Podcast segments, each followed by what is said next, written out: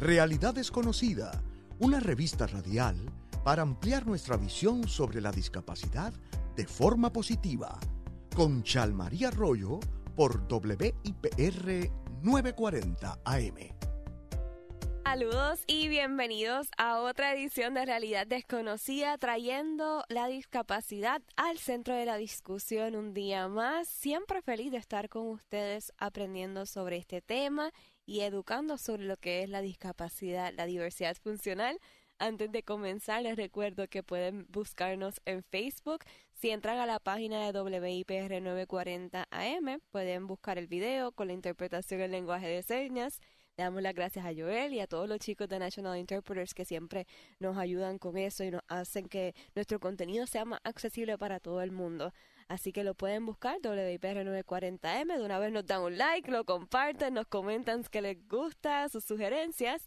Y también busquen las páginas de Realidad Desconocida PR en Facebook y en Instagram para que puedan ver todo el contenido y también otros otras cosas complementarias que vamos haciendo poquito a poco en la página. Si usted es una organización o si usted es una persona que hace algo a favor de la población con impedimentos, con discapacidad, um, usted tiene una historia de éxito que quiere compartir, algo que quiere aprender sobre esta comunidad, cómo hacer su negocio más inclusivo, cómo quizás promover que empleen a personas con discapacidad en su empresa, eh, y cualquier otro tema, no importa educación, recreación, turismo, lo que usted quiera, nos puede escribir y nosotros estamos más que felices de tocar todos esos temas y poder compartir esa información con ustedes en el día de hoy vamos a estar celebrando el día ser. Estamos atrás, porque ya, ya fue la semana pasada, pero eso es como el cumpleaños. Uno lo celebra pues por un mes por lo menos, uno o dos meses.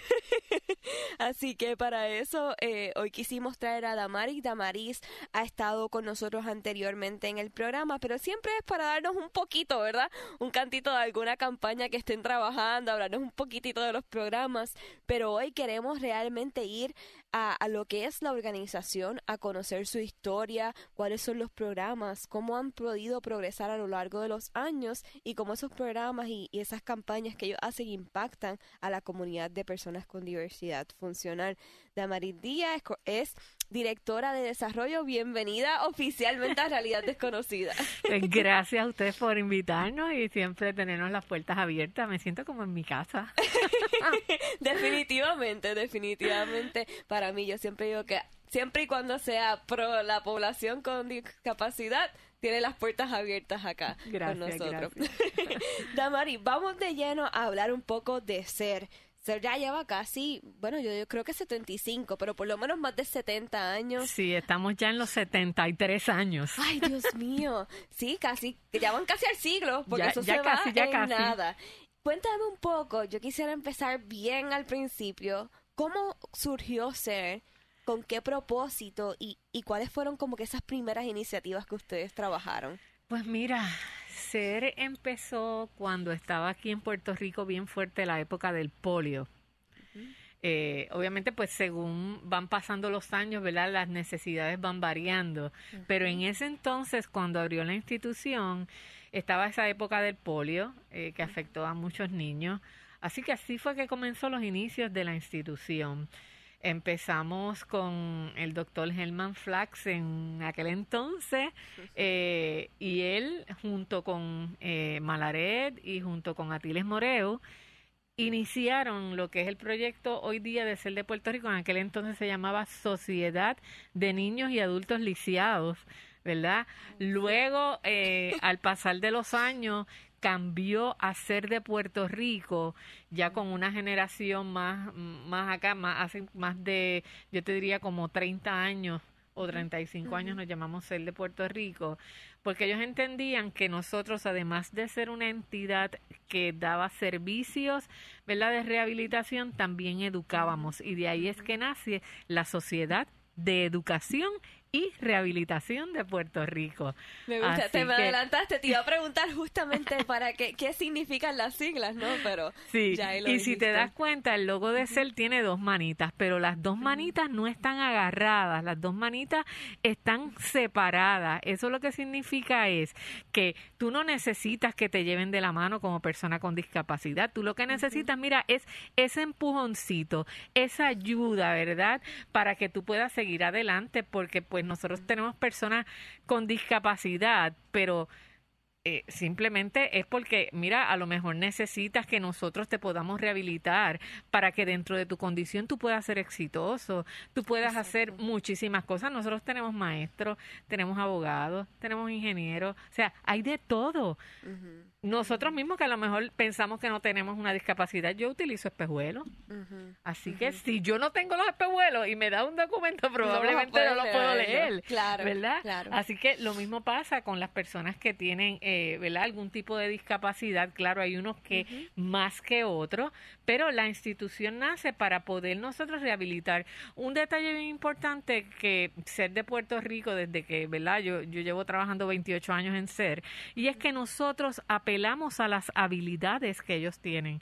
Nosotros no apelamos a la pena sino a esas habilidades que ellos tienen. Por eso es que tú ves los videos que nosotros realizamos, las historias de vida que nosotros hacemos, en parte son para informarle al público cómo nosotros estamos utilizando los fondos, cuán exitoso ha sido el tratamiento que le hemos dado a esa persona, porque llegó un momento en que ya adquirió todo lo que necesitaba para, mira, impulsarlo y que se vaya al mundo del trabajo y que pueda ser independiente dentro de su condición.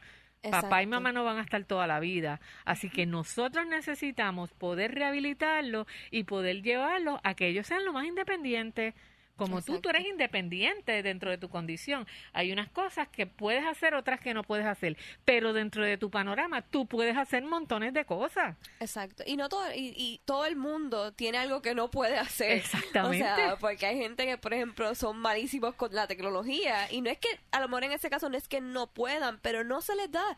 Y no lo trabajan, punto. Exacto. Eh, ellos se van por las fortalezas que tienen, pues quizás sea otro campo, las comunicaciones, el arte, lo que sea, pero son buenos en eso. Eh, y todo el mundo pues tiene algo que aportar. Así que me gusta mucho ese enfoque. Yo quisiera que me explicara un poco cómo se ven los servicios que ustedes dan, ¿verdad? Porque hablas de rehabilitación, pero a mí me sorprendió muchísimo cuando fui a hacer hace el año pasado, en verano, y yo vi todos los salones de terapia, todo el equipo nuevo que tienen, que vamos a llegar a eso también, eh, y decía, wow, pero es que esto es un mundo de posibilidades que yo creo que mucha gente no sabe. Exactamente. Yo te digo, nosotros hemos tenido médicos que han llegado a la institución y ellos se sienten como cuando nosotros vamos a Disney que empezamos a ver cosas distintas. Ellos dicen, wow, esto es como estar en el Disney de la medicina, porque esta maquinaria que ustedes tienen, tú la ves mucho en Estados Unidos. Pero, oye, la tenemos aquí en Puerto Rico, mucha gente no lo sabe. Y la tecnología no ha venido a sustituir lo que son las terapias convencionales que damos. Nos ayuda dentro del proceso a integrar y a poder avanzar en esa rehabilitación con las personas con discapacidad. A lo mejor una terapia que me tome a mí 10, 12 años eh, llevar un niño que va desde un desde no caminar a una silla de rueda, a un andador y posteriormente un bastón, con los nuevos equipos tecnológicos, 12 años a lo mejor se convierten en 6 y a lo mejor yo puedo rehabilitarlo mucho más rápido. ¿Entiende? Entonces tenemos también personas que no tienen ningún tipo de discapacidad, pero que en el proceso de su vida, ¿verdad? En su largo camino, pues tuvieron un accidente de auto, tuvieron un infarto cerebrovascular, que han perdido movilidad pues estas maquinarias que tenemos nos han ayudado a poder rehabilitarlo y a que, ¿verdad? No los vas a sacar a un 100%, pero por lo menos un 95%, un 90%, que exacto, que ellos puedan eh, continuar su vida, pues mira, lo sacamos y la persona se siente contento. Siempre recuerdo eh, los participantes, principalmente los, los de infarto cerebrovascular, que tú sabes que, que dependiendo la severidad del, ¿verdad? de la condición que hayan adquirido, tardan en caminar. Y siempre recuerdo uno de uno de nuestros participantes adultos que cuando lo volvieron a montar, o sea, lo montaron por primera vez en la máquina, después de llevar un montón de tiempo que no podía caminar en silla de ruedas, la sensación fue tan y tan diferente para él que él empezó a llorar. O sea, él decía, wow, puedo volver a caminar. Entonces, e, es un proceso que tú tienes que, para que esa persona, pues mira, se sienta que puede continuar su vida, que no, no es que tuviste ese infarto y te quedaste ahí, no, mira, te vamos a mover, te vamos a ayudar. Pero lo importante es que nos lleguen, ¿verdad? En el tiempo, ¿verdad? Que podemos eh, rehabilitarlos. A veces nos llegan muchos casos que nos llegan tarde los rehabilitamos, pero no han adquirido ese por ciento tan alto como han adquirido en un paciente que nos llega inmediatamente, que, que, recibe, ¿verdad? que tiene un accidente, a veces te llegan cinco años, tres años después, porque no sabían qué ser eh, daba esos servicios. Mucha gente piensa que todavía le damos servicio a solamente niños. Nosotros damos servicios a adultos también. Damos servicios a personas que, que mira, eh, a lo mejor es una secretaria que tiene carpet tuner. Eh, a lo mejor pues te caíste de una bicicleta, te fracturaste un tobillo, recibiste una operación. Todo tipo de servicio de rehabilitación para todas las edades. Exactamente. claro, si hay un caso que nosotros no podemos atender porque no tenemos el profesional de la salud, no es que lo vamos a dejar ahí, nosotros buscamos ¿verdad? Junto con nuestros trabajadores sociales, hacia dónde vamos a dirigir ese participante y le damos seguimiento. Sí, poder hacerle como un tipo de referido. Exacto, le ayudamos en ese proceso, no lo dejamos en el aire. este Mientras están en lista de espera, también nosotros le, le damos información para que ellos puedan en su casa ir manejando a su niño, ¿verdad? Irle dando eso, porque tú sabes que las terapias, lo que es terapia ocupacional, terapia física, a través del juego tú puedes lograr muchas cosas, inclusive en terapia del habla. Así que se le dan esos tips a los papás. Inclusive en la terapia, si está abuelo, si está mamá, si está papá, ellos entran a la terapia.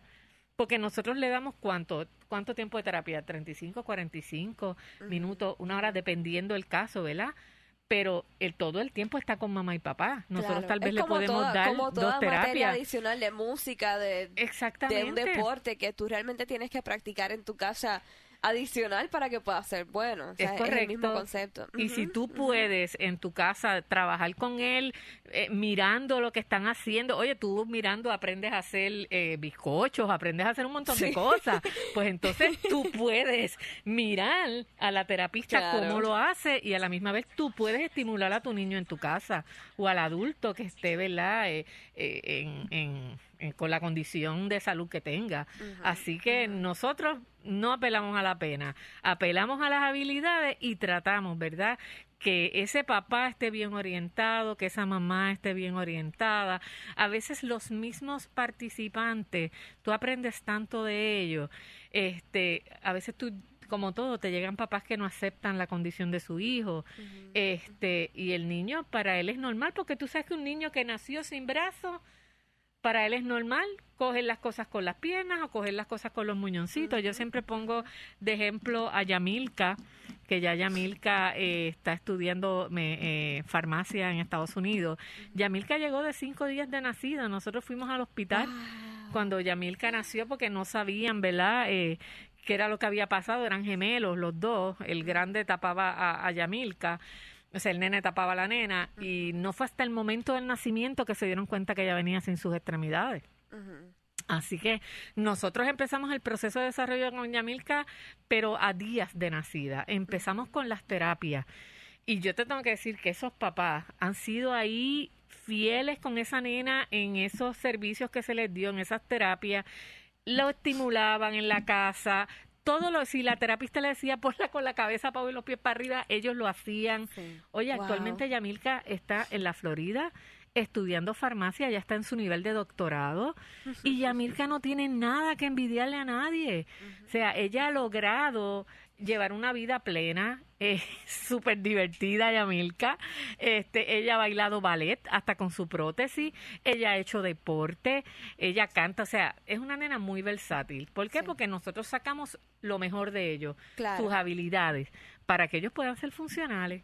Me encanta, de verdad. Algún día me encantaría entrevistarla porque, pues, es como yo digo, no es que nosotros seamos una fuente de inspiración, es en el sentido de que como nosotros, a pesar de que seamos diferentes, sea lo que sea, podemos lograr las cosas, que es el mensaje mío eterno de realidad desconocida. Siempre podemos hacer todo aunque sea de forma diferente. Vamos a ir a una pausa, Damaris, pero al regreso yo quisiera que habláramos un poco más de específicamente cómo dan esos servicios, porque hemos hablado todo un poquito en general, pero quiero saber un poco dónde están los centros, cómo funciona, qué qué tipo de persona puede, sé que me dijiste, ¿verdad? Todo tipo de edad, pero cómo cualifican, cómo solicitan, todas esas cosas. Perfecto. Eh, y entonces luego también vamos a estar integrando a una de sus ex participantes que todavía va allí, Claro. ex, ex y co- corriente, porque Carla Cardona que nos va a estar contando también un poco de su historia y cómo estar en ser le, le cambió su vida definitivamente para, para bien. Así que vamos Seguro. a una pausa, quédense con nosotros, sigan aprendiendo de, de lo que es ser, celebren con nosotros todos los logros que han tenido a través de estos 73 años y escríbanos en los comentarios si tienen preguntas para Damaris o si tienen alguna historia que nos quieran contar, lo pueden poner en Realidad Desconocida a través de WIPR en 940 AM. Estás escuchando Realidad Desconocida con Chalmaría Arroyo por WIPR 940M, trayendo la discapacidad al centro de la discusión.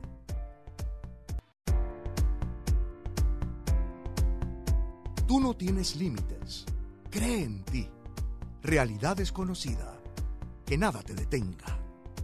Estamos de regreso en nuestro segundo segmento de Realidad Desconocida y estamos conversando con Damaris Díaz, que nos está contando un poco de la historia de ser de Puerto Rico eh, y hemos disfrutado en todo este camino de aprender un poco sobre la organización de muchos testimonios de personas que, que precisamente demuestran lo que nosotros queremos mostrar en este programa y es que la discapacidad realmente no te impide que tú puedas ser una persona productiva, que tú puedas aportar, que tú puedas realmente eh, ser una persona como cualquier otra, con sus defectos, con sus cualidades y con sus limitaciones y con cosas que tiene extra talento para algunas cosas. Eh, Exactamente. Damari, cuéntanos un poco sobre cómo específicamente se dan todos estos servicios que, de los que hemos estado conversando. Ustedes tienen varios centros. Cuéntanos de los centros y cómo las personas pues pueden llegar a solicitar esos servicios. Pues mira, nosotros actualmente tenemos tres centros. Está el centro de San Juan, que es el que tú conoces, tenemos el centro de Ponce y el centro de Ceiba, que abrió sus puertas hace un poquito antes de María, eh, como tres años más o menos. Y ese centro inicialmente, inicialmente no, o sea, actualmente eh, está ubicado en el mismo casco de, de Ceiba. Y ahí nosotros atendemos mucha población que nos llega tanto de Ceiba como nos llega de Vieques y Culebra. ¿Ok? Antes los, los participantes que nos llegaban de Vieques y Culebra, tras de que tenían que venir en la lancha, tenían que coger un carro para llegar hasta San Juan. Sí, todo un maratón. Todo sí. un maratón. Ahora no, ahora es bajarse la lancha, 15 minutos y llegan allí al, al centro de Ceiba. Excelente. Es un centro que es completo, al igual que el centro de, de Ponce y el centro, eh, comparativamente nosotros le llamamos mini-mi, son unos mini-mi del centro de, San, Juan. Sí. Porque el centro de San Juan es más grande, tiene una escuela incluida, ¿verdad? Damos los servicios de terapia física, ocupacional y del habla que se dan en los tres centros. Tenemos eh, en Ponce tenemos ortopeda, tenemos geneticista. En San Juan tenemos, eh, y allá tenemos psicólogos también en, en ambos centros. Tenemos acá en San Juan los fisiatras, tenemos psicólogos, tenemos trabajadores sociales, tenemos los terapistas físicos, ocupacional, del habla, patólogos. Eh, lo que me dijiste ahorita, ¿cómo llega el participante a hacer? Pues cuando llega el participante por primera vez a hacer, pues vemos, ¿verdad? ¿Cuál es el servicio que quiere? ¿Cuál es el servicio que está requiriendo? De ahí lo pasamos a la trabajadora social. La trabajadora social se encarga de llamarlo, de hacerle una entrevista inicial por teléfono para saber, ¿verdad? Si nosotros tenemos el profesional de la salud para atender ese participante. Este, luego de ahí, pues pasa a, a ver a la doctora. La fisiatra es la que determina cuál es el tratamiento que va a seguir ese participante. Y en base a al tratamiento que ella, ¿verdad? Indica que va a seguir ese participante, pues entonces los terapistas tanto el patólogo, el terapista ocupacional y el de terapia física hacen su plan de trabajo con ese participante. ¿Qué es lo bueno que tiene ser de Puerto Rico? Nosotros, si tenemos un participante, ¿verdad? Eh, que vive en el área de San Juan, todos sus clínicos se comunican porque están en un mismo centro. ¿Verdad? Y eso ayuda a que ese participante mejore mucho más rápido, a diferencia, ¿verdad? De, de, otras personas, ¿verdad? Que tienen que coger un servicio en San Juan, otro en Bayamón, otro en Caguas, pero ninguno de esos tres profesionales de la salud se comunican entre ellos para saber, ¿verdad? Qué es lo que están trabajando, sino ellos recogen la información que les da mamá, la información que les da papá, pero en realidad este tú no sabes ahí, eh, eh, o sea, si el papá está llevando la información completamente como es. Tú sabes que tienes papás que a lo mejor no entienden el concepto de lo que le está diciendo, todos los detalles, y acá pues los tenemos todos. Este, el maestro se incluye, porque si es un estudiante de la escuela, la escuela va desde kindergarten hasta cuarto año viene siendo de kindergarten, eh, lo que tú conoces regularmente hasta tercer grado viene siendo Montessori. Y ya de cuarto grado a cuarto año es una escuela regular de enseñanza con sus maestros de educación especial. De hecho, ya próximamente cogen el college, de ahí del college pues ¿verdad? Se le hace su integración al mundo de la universidad o al mundo del trabajo, si es algo tecnológico. Nos trabajamos mucho con los estudiantes de la escuela cuando te dije que vemos las habilidades de ellos para nosotros poderlos dirigir hacia lo que ellos verdaderamente pudieran ser buenos y pudieran estudiar para que ellos puedan ser independientes. Yo no le voy a enseñar a un niño que no tiene sus brazos a ser piloto. O sea, yo lo voy a animar. Mira, hay cosas que tú puedes hacer y sabemos que dentro de las habilidades que tú tienes, tú puedes trabajar en esto, puedes trabajar en esto y los animamos y los llevamos.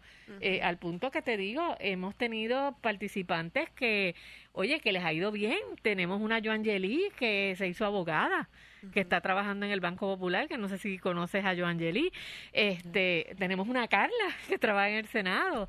O sea, tenemos montones de, personas que estaríamos aquí toda la tarde, como te dije, y estaríamos hablando de todas las historias de nuestros participantes. Que han podido lograr. Que han podido lograr y ser, ¿verdad?, independientes dentro de su condición. Y en el caso de personas que sean, por ejemplo, porque, ¿verdad? Dice, ellos llegan, se hace como este tipo de evaluación, eh, pero ¿cómo por ejemplo, saben si hay un cupo limitado o hay unas, tienen que tener el plan médico, vamos a decir, para poder recibir las terapias? Pues mira, nosotros aceptamos todos los planes médicos, ¿verdad?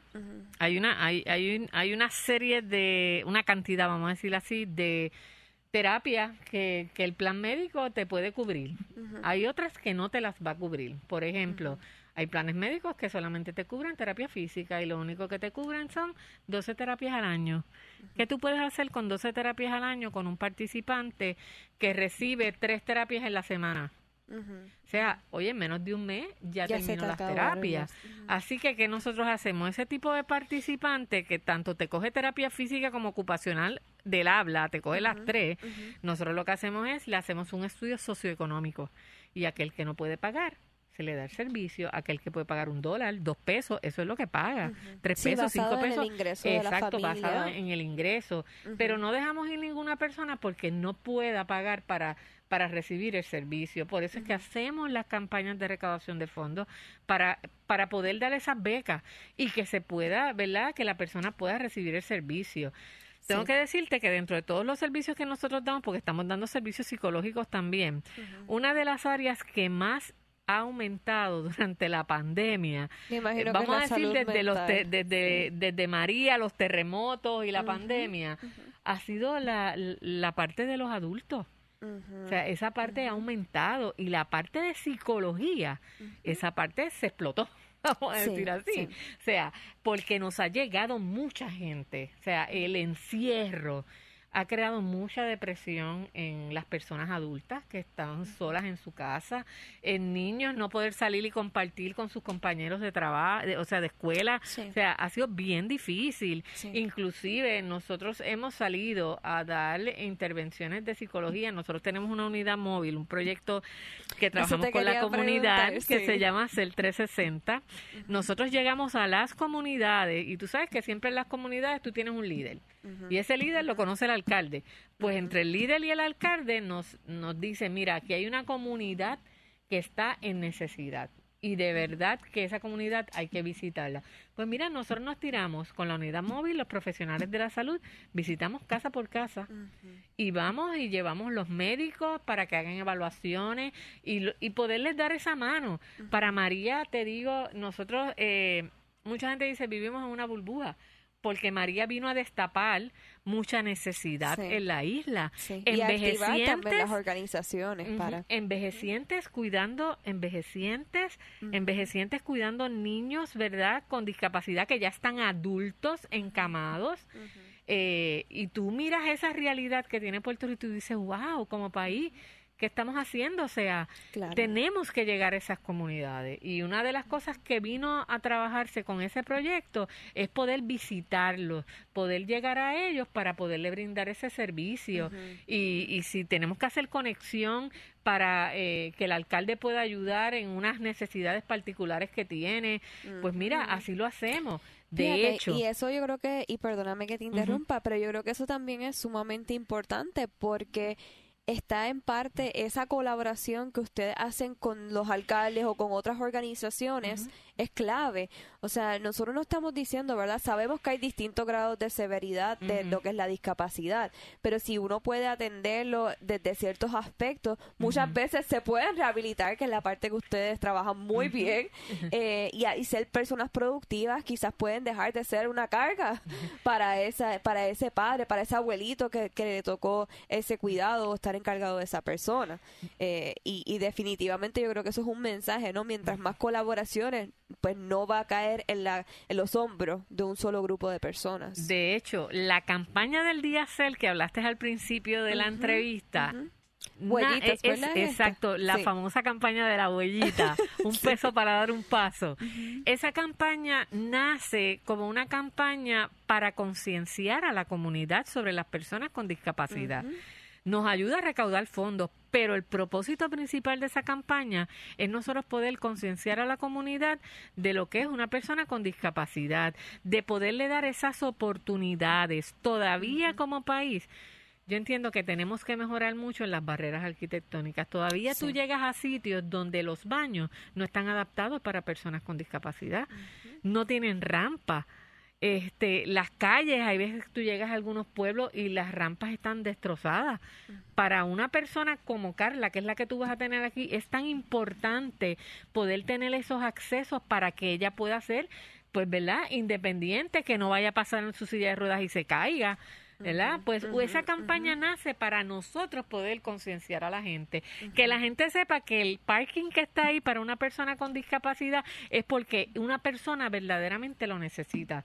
Yo puedo estacionarme lejos y yo puedo caminar, pero una persona que tiene una discapacidad, que tiene que bajar una silla de ruedas todos los días, Oye, yo admiro a los papás de mi institución que todos los días tienen que bajar una silla de ruedas o una silla motorizada o poner una y no son vehículos que son verdad que, adaptados para eso. exacto que están adaptados que tú tocas un botón y la rampa sale no oye eso es eh, mucho trabajo manual en claro le hemos tenido que dar terapia eh, verdad a muchos padres en la espalda porque sufren verdad el cargar el niño nace pequeñito pero va creciendo aumenta de peso. O sea que nosotros pues dentro de esa campaña nace para eso, para nosotros educar a la comunidad, que, que la gente, oye, si ves una persona con discapacidad y tú ves que está pasando trabajo, pues mira, ayúdalo. O mira, empresarios que tienen a lo mejor un espacio, una oportunidad de trabajo y tienen a lo mejor un poquito de miedo porque ay, es que uh tiene una discapacidad, me va a traer problemas. Júzgalo por eh, su eh, habilidad. exacto, júzgalo por la habilidad, dale la oportunidad, entrevístalo. ¿Verdad? A ver hasta dónde puede hacer. Dile, mira, te voy a dar eh, eh, un término de tiempo como hacen todas las empresas. Sí, una probatoria, claro. Dale una probatoria y, mira a ver si es funcional. O nos pueden llamar a nosotros, mira, tengo una persona que me está solicitando trabajo y tiene esta discapacidad, pero verdaderamente no sé si lo podemos, ¿Cómo lo si lo podemos trabajar? coger, cómo podemos... Nos ha pasado, nos han llamado a empresas y yo, bueno, pues mira, vamos a ir, vamos a conocerlo junto contigo, vamos a ver qué podemos hacer. O sea, de la misma forma, a nosotros nos llegan personas que han trabajado con nosotros. Yo tengo a José Baral, que es un empleado que lleva conmigo ya más de 10 años. Cuando José Baral empezó con nosotros, José Baral eh, es un adulto con autismo y él llegó bajo un programa para nosotros poderlo, ¿verdad?, integrar al mundo del trabajo. Qué bien. Ese era el detalle. Así que con José Baral eh, había una de las muchachas, no todo el mundo tiene la misma habilidad, él me decía, Damari, él no me habla, yo necesito que, eh, ¿verdad? Para poderlo funcionar, y ya está bien, no te preocupes, yo voy donde él, fui allá, hablé con él y cuéntame qué tú estás haciendo. Eh, pues aquí, trabajando en la computadora, es cierto que hablaba poco, parco, y yo, ok, y yo, mira, yo tengo que hacer un programa de alcancías, tú puedes hacer esto. Y me dijo, sí, y yo dije, wow, le di trabajo para una semana. Mira, a las dos horas llegó, me trajo el... ¿Esto es lo que tú quieres? Y yo, sí. Eh, sí, eso es lo que yo quiero. ¿Y qué necesitas para que eso funcione? Pues la información para entrar al programa, porque yo lo que quería era, mira, puse esta alcancía aquí y cada cuánto tiempo yo la tengo que recoger, ¿verdad? Y él me hizo el proyecto completo. Genial, y, genial. y, mira, actualmente y la cosa trabaja en mi departamento. Que realmente uno tiene que, al final de cuentas, buscar cómo quizás eh, lo haces de forma o sea, cómo comunicarte o cómo buscar esas habilidades, quizás de la forma que no es tradicional.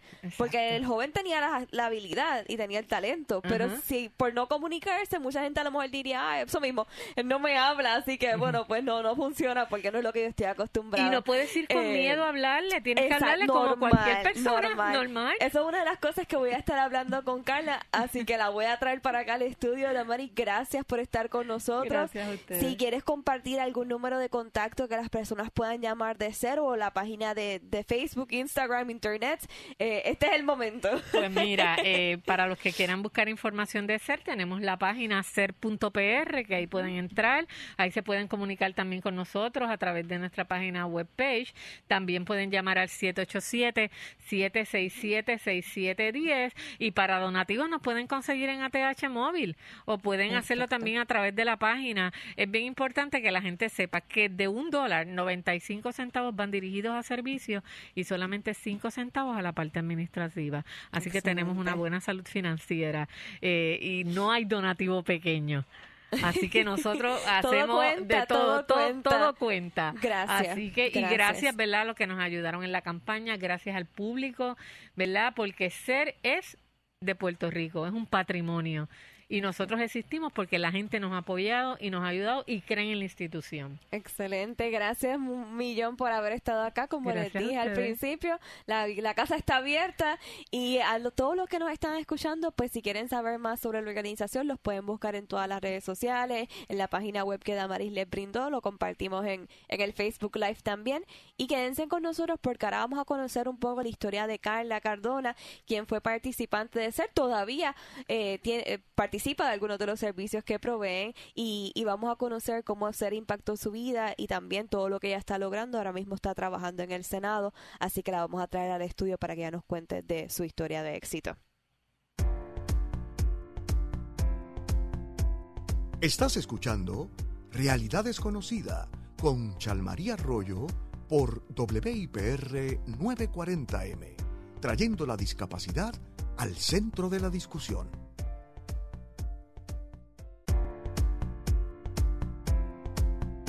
Tú no tienes límites. Cree en ti. Realidad desconocida. Que nada te detenga. Estamos en nuestro último segmento de Realidad Desconocida. Bienvenidos de regreso y bienvenidas. Y vamos directo al grano porque queremos conocer la historia de Carla y el tiempo se nos hace corto. Les presento una gran amiga, Carla Cardona. Tuve con el placer de compartir con ella en el Consejo Directivo de la Defensoría ya, oh Dios mío, ya hace casi dos años. ¡Wow! casi uno o dos años, pero yo creo que ha sido una de las amistades más enriquecedoras y que me abrió las puertas a, a, ver más allá de simplemente mi discapacidad como persona ciega, sino de, de otros tipos de discapacidades y que tenemos muchas cosas diferentes, pero también muchas cosas en común. Bienvenida, Carla, por fin. Un placer estar aquí contigo. Gracias, gracias por estar y por decir que sí. Carla tiene eh, cerebral, ¿verdad? Esa es su, su discapacidad. Y desde el principio queríamos establecer algo muy importante. Una de las dificultades que quizás ella tiene es que se le hace un poco difícil hablar, ¿verdad? Eh, o no se le entiende todo, todo lo que puede decir. Pero nosotras hablamos anteriormente al programa y eh, queríamos llevar ese mensaje. Eh, y es el hecho de que cuando usted se encuentra como con personas como Carla o con personas como decía Damaris, que como, como el chico que quizás no habla mucho, el mensaje, usted no tiene que sentir miedo, usted no tiene que, que a lo mejor, eh, a lo mejor no es lo que usted está acostumbrado, pero no, no sienta miedo en preguntar. Mira, en el caso de Carla, ¿verdad? Yo me decía, pues que me pregunten. Dile tú ahí, Carla, ¿qué, fue lo que tú me dijiste? Si no entiende, pregúntame. Mira, no te entendí. Exacto. O algo así. Exacto, porque realmente, míralo de esta manera, es como si usted estuviese hablando ahí súper emocionado eh, y la persona viene y te contesta como que sí o no o algo totalmente diferente a lo que tú le dijiste porque no te entendió. Y en verdad eso no tiene ni que ver con la discapacidad, ¿verdad? Pero es bien awkward. Así que Carla, por ejemplo, no se siente mal si usted le pregunta, mira, no te entendí, a veces yo lo hago estamos hablando y yo, ¿qué tú dices? Yo no te entiendo. es algo inhumano. Sí, así que eh, ese es el primer mensaje. Pero Carla, cuéntame un poco de ti. ¿Cómo fue, mm. tú naciste con tu discapacidad? ¿Cómo fue tu vida creciendo eh, con tu familia y mm. como que adaptarse a, pues nada, a vivir una vida normal, pero dentro de, las limitaciones que tenías desde pues, pequeña? Yo nací con un diagnóstico de policía. Mi mamá siempre me crió como si no tuviera nada. Y en ser me ayudó, me ayudó a visualizarme como una persona normal. Normal. Y así yo me veo. Tú estuviste en SER, ¿verdad? Mencionas que, voy a estar resumiendo un poco para, para que todo esté claro, mencionas que tu mamá desde pequeña, que esas son mis mamás favoritas, las que nos tratan normal, como si nada, eh, te trató siempre así y en SER te enseñaron también a verte de esa manera. So, ¿Tú llegaste a ser desde que eras pequeña? ¿A qué edad? Yo llegué a ser en primer grado. Como, como a los siete, años o algo así. Sí. Súper brutal. Eh, ¿Y tú estudiaste en la escuela de ellos o, o cogías servicios? ¿Qué tipo de servicios? Yo, yo cogía terapia física, ocupacional, de habla eh, y además de eso, la escuela, que tú hasta décimo grado. So, tú literalmente cogiste el full package.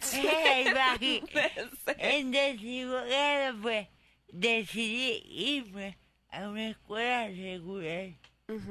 Porque así yo me sentía. Sí, exacto. So, tú querías tener la experiencia de poder como que integrarte. Es regular entre comillas, ¿verdad? Porque la escuela de ser, yo sé que ahora es más inclusiva. no te estoy diciendo vieja, pero... No, pues en aquella época era otra visión. Por eso. So, yo sé que ahora es un poco más inclusiva, pero en ese tiempo, pues, obviamente no era igual y tú querías tener la experiencia en un currículo normal. Eh, te pregunto, como que yo recuerdo que en muchas de las historias que tú me cuentas, eh, me cuentas, por ejemplo, de Nilda, que es la directora todavía de ser, eh, que ella siempre, pues, como que te llevaba a aventuras y te llevaba a ah. viajes y un montón de cosas chéveres que tú hacías con ella. Em, ¿Cómo fue esa relación? ¿Cómo ustedes establecieron esa relación? Y, ¿Y cómo eso como que te ayudó a ser la persona que tú eres ahora? Benilda tuvo conmigo desde bebé. Porque Nilda cuando joven era terapista. y me cogió desde chiquitita y me dio terapia. Ah, Sí, so se conocen de antes de ser. Sí, era antes, eh, Ujú, este, y siempre hubo una conexión muy positiva. Como, Y entonces cuando, cuando llega a ser, pues supongo que continuaron esa relación. Ajá. Eh, y, y a mí Después- me encanta porque, ¿verdad? Ella te abrió la, o te permitió que tú hicieras un montón de cosas que quizás la gente te decía que no. No, ella, ella cuenta por ahí que yo fui el primer estudiante que hice una fuga. Me río porque, mira, desde jovencita Carla siempre ha sido problemática. Eso es para que ustedes vean y Eh, Porque escuchen. nadie, nadie, nadie había hecho algo así. Y los papás buscando. Sí. Y nosotros por ahí en Se habían ido en una Eh, fuga. No, ¿verdad? Y lo dio con todo respeto, ¿verdad? Para los que no nos conocen, se lo dio con, con mucho amor y mucho respeto de que es problemática. Pero lo dio en el sentido de que Carla es una persona que siempre habla. O sea, ella dice lo que piensa, ella lucha mucho por sus derechos, la tienen que haber visto mil veces en periódicos y en entrevistas.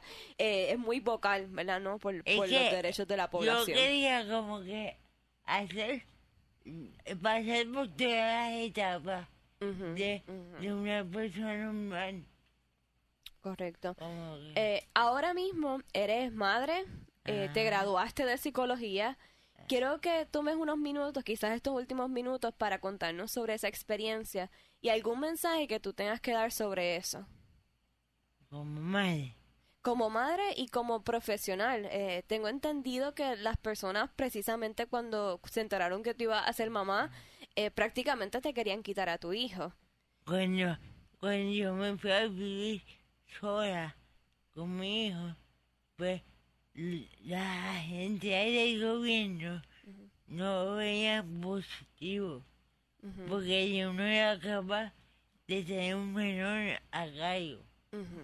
Por simplemente estar en una silla. claro. Porque mentalmente yo tengo la capacidad Ujú, ujú. y tuve que demostrarle que sí, que puede, que sí, que se Claro. puede. De que podía.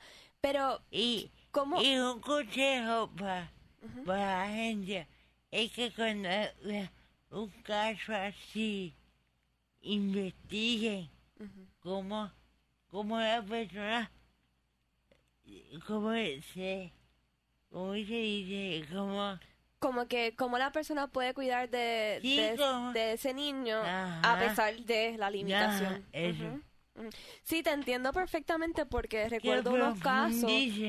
De unos papás ciegos que le quitaron a los hijos automáticamente Ajá. desde el hospital porque por simplemente ser ciegos. Eh, y es la cosa, ¿verdad? Uno no puede asumir que porque tengas una discapacidad, sea cual sea, no vas a poder cuidar de ese niño o niña. Ok. ¿Qué son algunas de las cosas que tú hacías cuando, cuando tu niño era más pequeño para cuidar de él y qué apoyos tú recibías? Porque sé que hubo mucha gente que también te apoyó en el proceso. Me apoyaba el papá, la familia del papá, este, una señora que me ayuda en mi casa, pero yo me quedaba sola con él y yo lo hice bien independiente, que él mismo, que él mismo hiciera sus cositas, ujú. Si tú le aunque- fuiste enseñando. aunque yo siempre estaba pendiente, pero él las hacía. Sí. ¿Qué dice tu hijo, eh, verdad? Habiendo crecido con, con una mamá con una discapacidad eh, y como que quizás con un estilo diferente a lo que sus compañeros tenían. ¿Alguna vez te ha dicho como que Sí, sus... A veces la hacían bullying. en ¿De la verdad? escuela, ah, pero como que eh, él se hace el loco y como que... Pero porque para él, él me ve bien normal. Es como que se olvida que yo tengo un impedimento. Sí. Ustedes janguean. Sí, como que a veces hago, mira, ayúdame. Sí. Porque él pide como que te ve, te ve tan normal, que lo Ajá. cual eres, pero él te ve tan normal, no, no, no ve tu discapacidad en el que hasta llega el punto en que no, que no ni te ayuda cuando de verdad necesitas. y yo, wow. Tú sabes que eso me ha pasado a mí también y, y se lo cuento a, a nuestros compañeros en, en la radio y en Facebook. Que yo cuando estaba en la high school, la gente me decía eso, tú te ves tan normal que entonces íbamos a janguear y me dejaban botar por allá en un sitio desconocido. Sí. Y yo como que, ajá, ahora es para Es dónde voy. y después venía corriendo alguna amiga y me decía, ay Dios mío, es que se me olvidó que tú no puedes ver, espérate, vente con nosotros. Es como yo te hago. Que yo te hago. Ay, se me olvidó. Sí, sí. Sí, sí, Carla cada rato me deja mirar eh, cuando hemos compartido en otras actividades. Carla, quisiera, ¿verdad?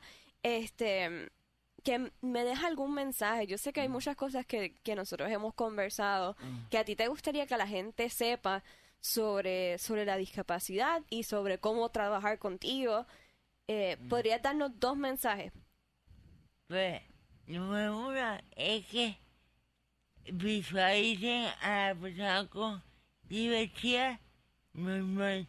Que lo traten normal. Que den la oportunidad de demostrar lo que puede, sus capacidades. O sea, que, que lo veas, que le des la oportunidad de mostrarlo con, Y con que sus no, capacidades. que no, que no diga, ay, él no puede. Ujú, Que le dé la oportunidad. Sí. ¿Y alguna otra cosa que quieras mencionar? Mm, es que hay tanta ¿Tienes tanta? dije la pregunta y después dije, sí, probablemente me va a decir que tiene como necesita una hora completa para decirlas todas. Eh, No, y, Cal- y desarrollé más programas para la población. ujú, Como, porque después de 18 años, esta población no tiene na- nada Definitivo. Yo creo que hemos tenido muchas luchas ya desde hace décadas. Eh, se ha logrado mucho progreso, pero hay mucho que hacer. Eh, Carla, verdad, no llegamos a la parte de, de sus estudios, pero igual que le pasó con su hijo, que, Ah, que de, de primera le pusieron un tachón, recuerdo que, que me contabas que lo mismo te pasó cuando querías estudiar psicología, que te decían que no. pues, Eh. a que me decían que no, y yo lo hice por mí, por la beca. La habilitación no me pagó nada. Y cuando luché para la, maestría, pues no me la quisieron pagar. Porque supuestamente mi impedimento no me iba a dejar trabajar en psicología. Y fíjate, a mí me parece sumamente interesante porque yo creo que de nuevo, eh, a pesar de quizás una barrera de comunicación, que honestamente yo digo que también es costumbre, ¿verdad? Es Y de nuevo lo digo con mucho respeto, pero ya yo al principio se me hacía más difícil entender a Carly, tenía que poner el oído, el oído bien parado, pero ya yo me acostumbro y lo entiendo casi todo lo que ella me dice eh, cuando conversamos y, y yo creo que eso no te hubiese limitado de tú poder ser una psicóloga en práctica, eh, pero para donde lo- a donde iba era que como quiera lo lograste, o sea, Sí. aunque no creyeron que tú lo podías hacer, te graduaste de psicología, ahora estás trabajando en el Senado de Puerto Rico Con. Ah, con personas, Con sabes como un slap in the face para todos los que no creyeron, este, perdón y verdad y los quiero mucho a todos, na- nadie se me ofenda, pero no, es, es el hecho de, de ese mensaje y yo creo que con eso podemos terminar. Eh, Carla es otra historia de éxito, otra persona que nos demuestra que su discapacidad no le impide lograr sus metas, eh, que lo que muchas veces creemos que es imposible no siempre lo es. Las cosas leía en un libro, me hubiese querido saber, recordar el nombre, pero el otro día leía en un libro que decía eh, lo, impo- lo imposible es imposible hasta que es posible. O sea, así que realmente no, nada es imposible en la vida. Y con ese mensaje los quiero dejar. Gracias por estar con nosotros un día más en realidad desconocida y sigan aprendiendo, educando sobre la discapacidad, abriendo sus mentes y todas las posibilidades, porque al final de cuentas todos tenemos algo que aportar a este mundo y nos podemos ayudar unos a otros. Nos vemos la próxima semana. Escuchaste Realidad Desconocida, una revista radial para ampliar nuestra visión sobre la discapacidad de forma positiva, con la conducción y producción de Chalmaría Arroyo y Clara García. Búscanos en las redes sociales como Realidad Desconocida PR. Realidad Desconocida, trayendo la discapacidad al centro de la discusión.